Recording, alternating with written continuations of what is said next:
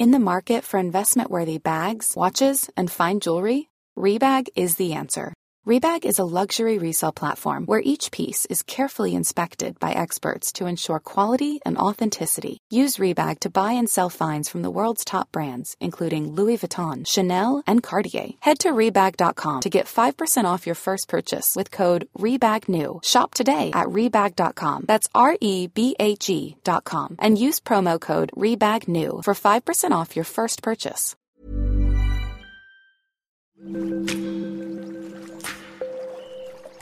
Aderezo presenta Qué sabroso con Gerardo León.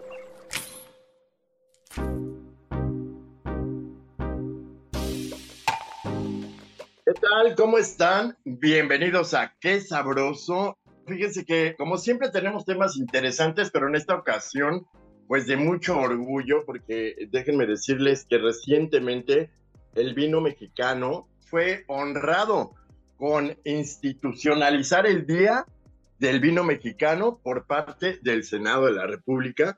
Y creo que eh, pues es muy importante este tema porque pues estamos viendo cómo eh, la gran calidad de, nuestras, de nuestra tierra, eh, de los grandes productores mexicanos en vino, pues está dando de qué hablar y pues está llamando muchísimo la atención, sobre todo para los expertos y pues para las autoridades nacionales que están pensando en difundir pues esta riqueza y para eso está con nosotros eh, Santiago Cosío, director de bodega Santo Tomás, que nos va a hablar de, aparte de todo lo que hace esta bodega que es impresionante, pues estos eh, tributos a nuestro vino. Bienvenido, Santiago. Gracias, Gerardo, por la invitación. Es un honor y un privilegio poder estar aquí hablando uh, contigo y con todos los que escuchan tu podcast.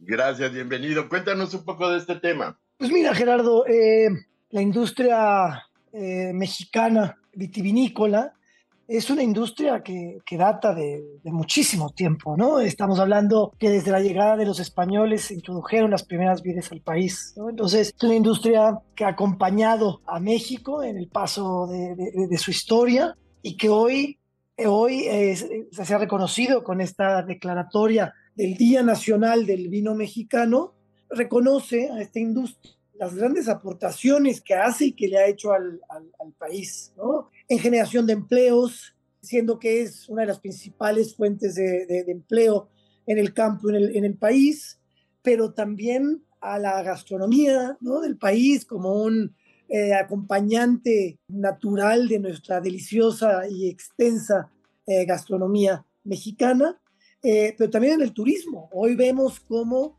las regiones vitivinícolas se han convertido en destinos muy importantes de eh, receptores de, de, turismo de todo el mundo, que, eh, donde recibimos visitantes que vienen al país, se enamoran de su cultura, se enamoran de su gastronomía y pueden descubrir la riqueza y la enorme variedad de, productos vinícolas que hoy se están produciendo en, en, en nuestro país.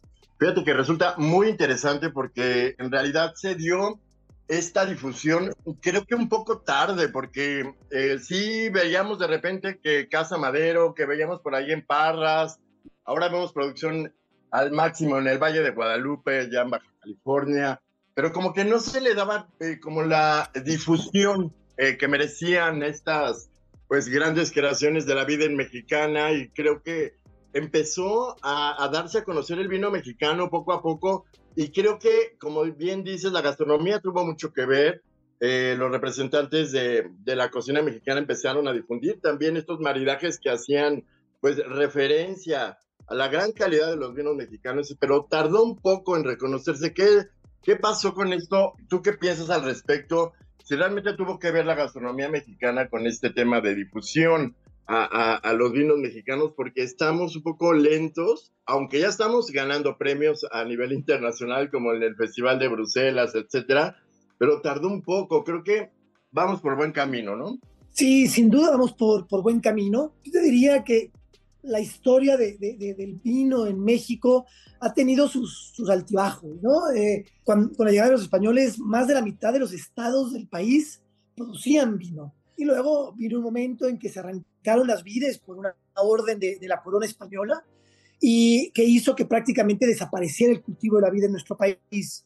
Eh, posteriormente, pues podemos ver que, que, con el surgimiento de Baja California como, un, eh, como una región de clara vocación vitivinícola, te estoy hablando hace unos 20, 30 años, yo te podría eh, decir que ese es un, un momento importante en la, en la, historia actual, donde se da este resurgimiento y a partir de la calidad de los productos que se producen y se llevan produciendo en esa región, es que se pone el foco en México como un país como, con un enorme potencial de producción eh, de vinos de calidad. Y a partir de ahí empezamos a ver cómo regiones se empiezan a subir a esta tendencia, esta nueva ola del vino mexicano. Vemos cómo Coahuila empieza a, a ofrecer cada vez eh, una mayor eh, variedad y riqueza con nuevos productores que están haciendo vinos extraordinarios. Y bueno, regiones como Querétaro, Aguascalientes, Zacatecas, eh, Chihuahua, ¿no? Hoy en día ya somos 16 estados de la República los que estamos produciendo vino. Entonces, sí, sin duda tiene que ver con la gastronomía, pero también tiene que ver con que hoy los vinos mexicanos están siendo reconocidos a nivel internacional por su calidad a través de concursos, sin duda, internacionales, donde hemos obtenido cerca de 2.000 medallas en los últimos años, pero el consumidor, a partir de ello, nos ha dado como ese, ese reconocimiento, nos ha dado esa oportunidad de probarnos y de, y de preferirnos, porque hoy podemos eh, decir con, toda, eh, con todo orgullo que el mexicano prefiere en primer lugar consumir vinos mexicanos, por, antes de o eh, que otros vinos de otros países. Entonces, es un momento que estamos viviendo, que es el resultado de muchos esfuerzos, de, de muchas inversiones que se han hecho por parte de los productores de vino en el país eh, y evidentemente por el potencial con el que contamos eh, por las condiciones climatológicas, de suelo, en, en, las distintas regiones de, del país. Esto está muy em, como para debatir porque de repente somos medio malinchistas los mexicanos.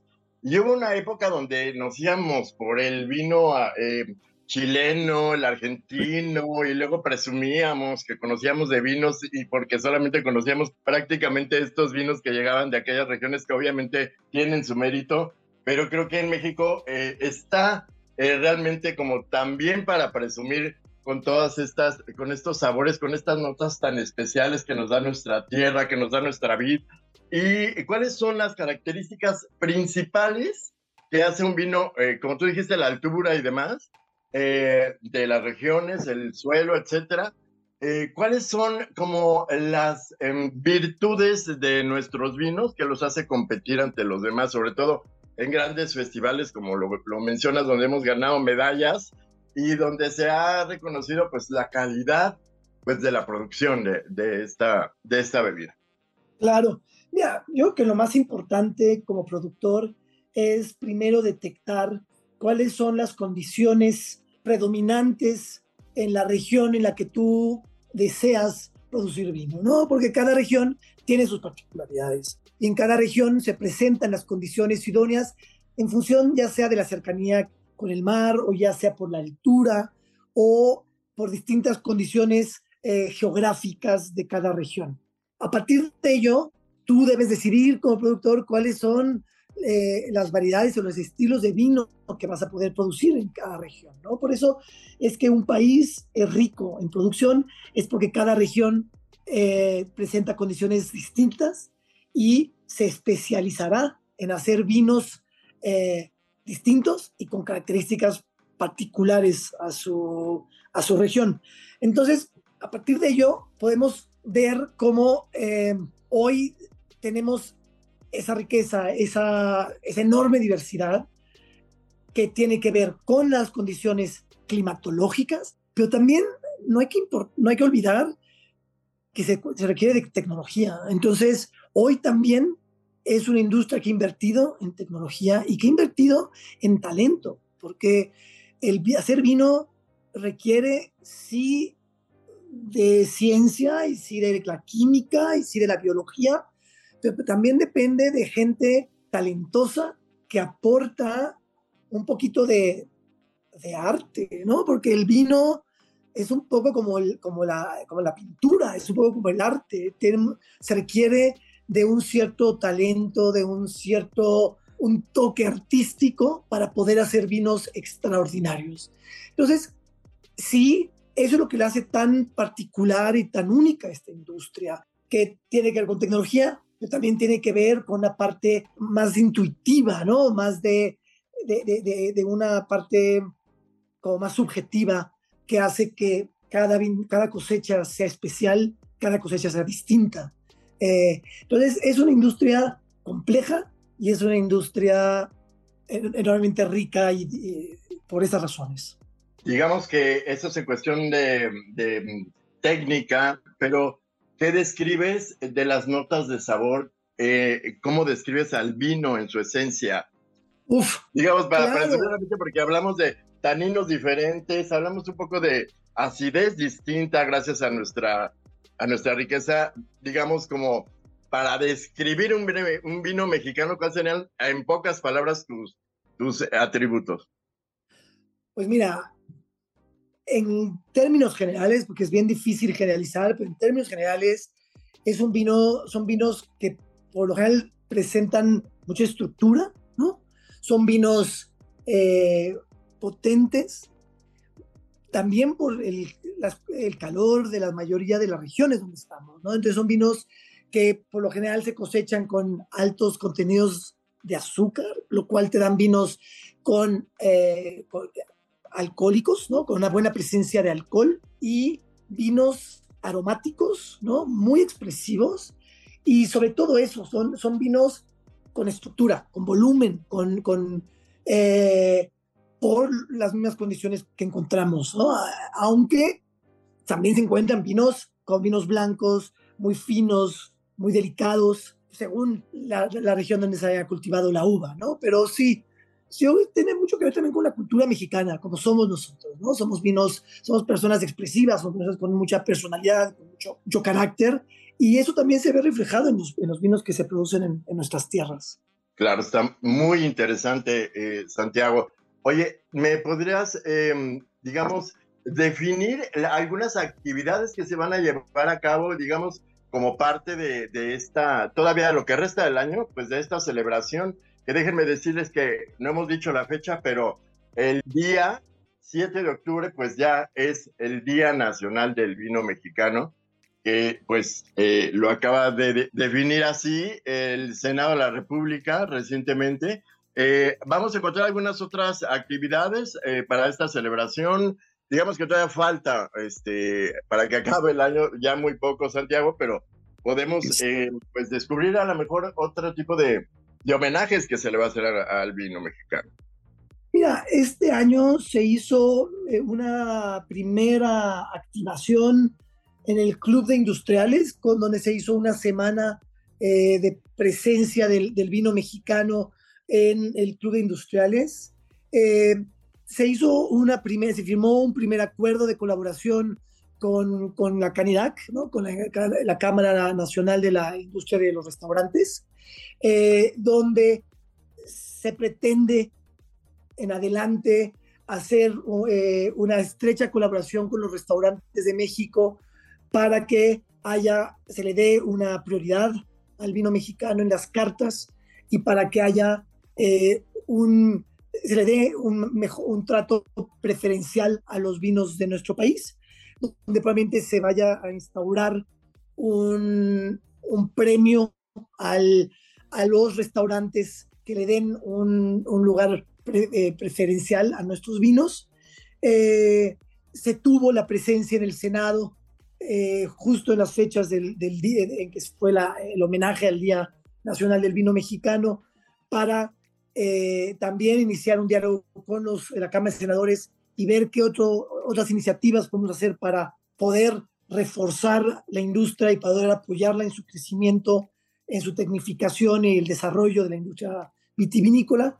Entonces, estas han sido las, eh, las actividades que se han eh, desarrollado este año y se, seguramente veremos en los años subsecuentes otro tipo de actividades porque la intención es impulsar el consumo del vino mexicano en México, pero también en el exterior. Eh, hoy, este año, el año pasado ya se hizo un primer esfuerzo importante donde se llevó a cabo el Congreso Internacional de la Viña y el Vino en Ensenada, Baja California, con presencia de cientos de científicos e investigadores que presentaron eh, todos los trabajos que se están llevando a cabo a nivel mundial relacionados con la industria vitivinícola. Y entonces hoy México está más que nunca ahí en el, en el, en el, en el escenario mundial de la industria y queremos utilizar esta declaratoria para promover nuestros vinos afuera de, de nuestras fronteras. Claro. Santiago, pues eh, todo un compendio de información y aparte pues ya escucharon a rendir homenaje a, a nuestro gran vino mexicano. Como sea, obviamente todo con medida, pero también con cultura y conocimiento. Muchísimas gracias por haber estado con nosotros, Santiago. Gracias, Gerardo. Y les recuerdo visitar nuestro sitio, es aderezo.mx. Nuestras redes sociales son aderezo-om, nuestro Instagram. Y pues les agradecemos mucho su atención. Nos escuchamos la próxima.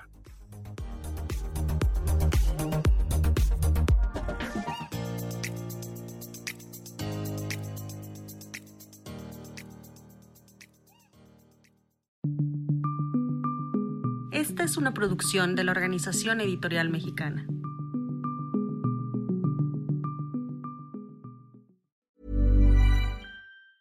Even when we're on a budget, we still deserve nice things. Quince is a place to scoop up stunning high-end goods for 50 to 80% less than similar brands. They have buttery soft cashmere sweaters starting at $50, luxurious Italian leather bags, and so much more. Plus, Quince only works with factories that use safe, ethical, and responsible manufacturing.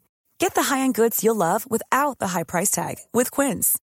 Go to quince.com/style for free shipping and 365-day returns.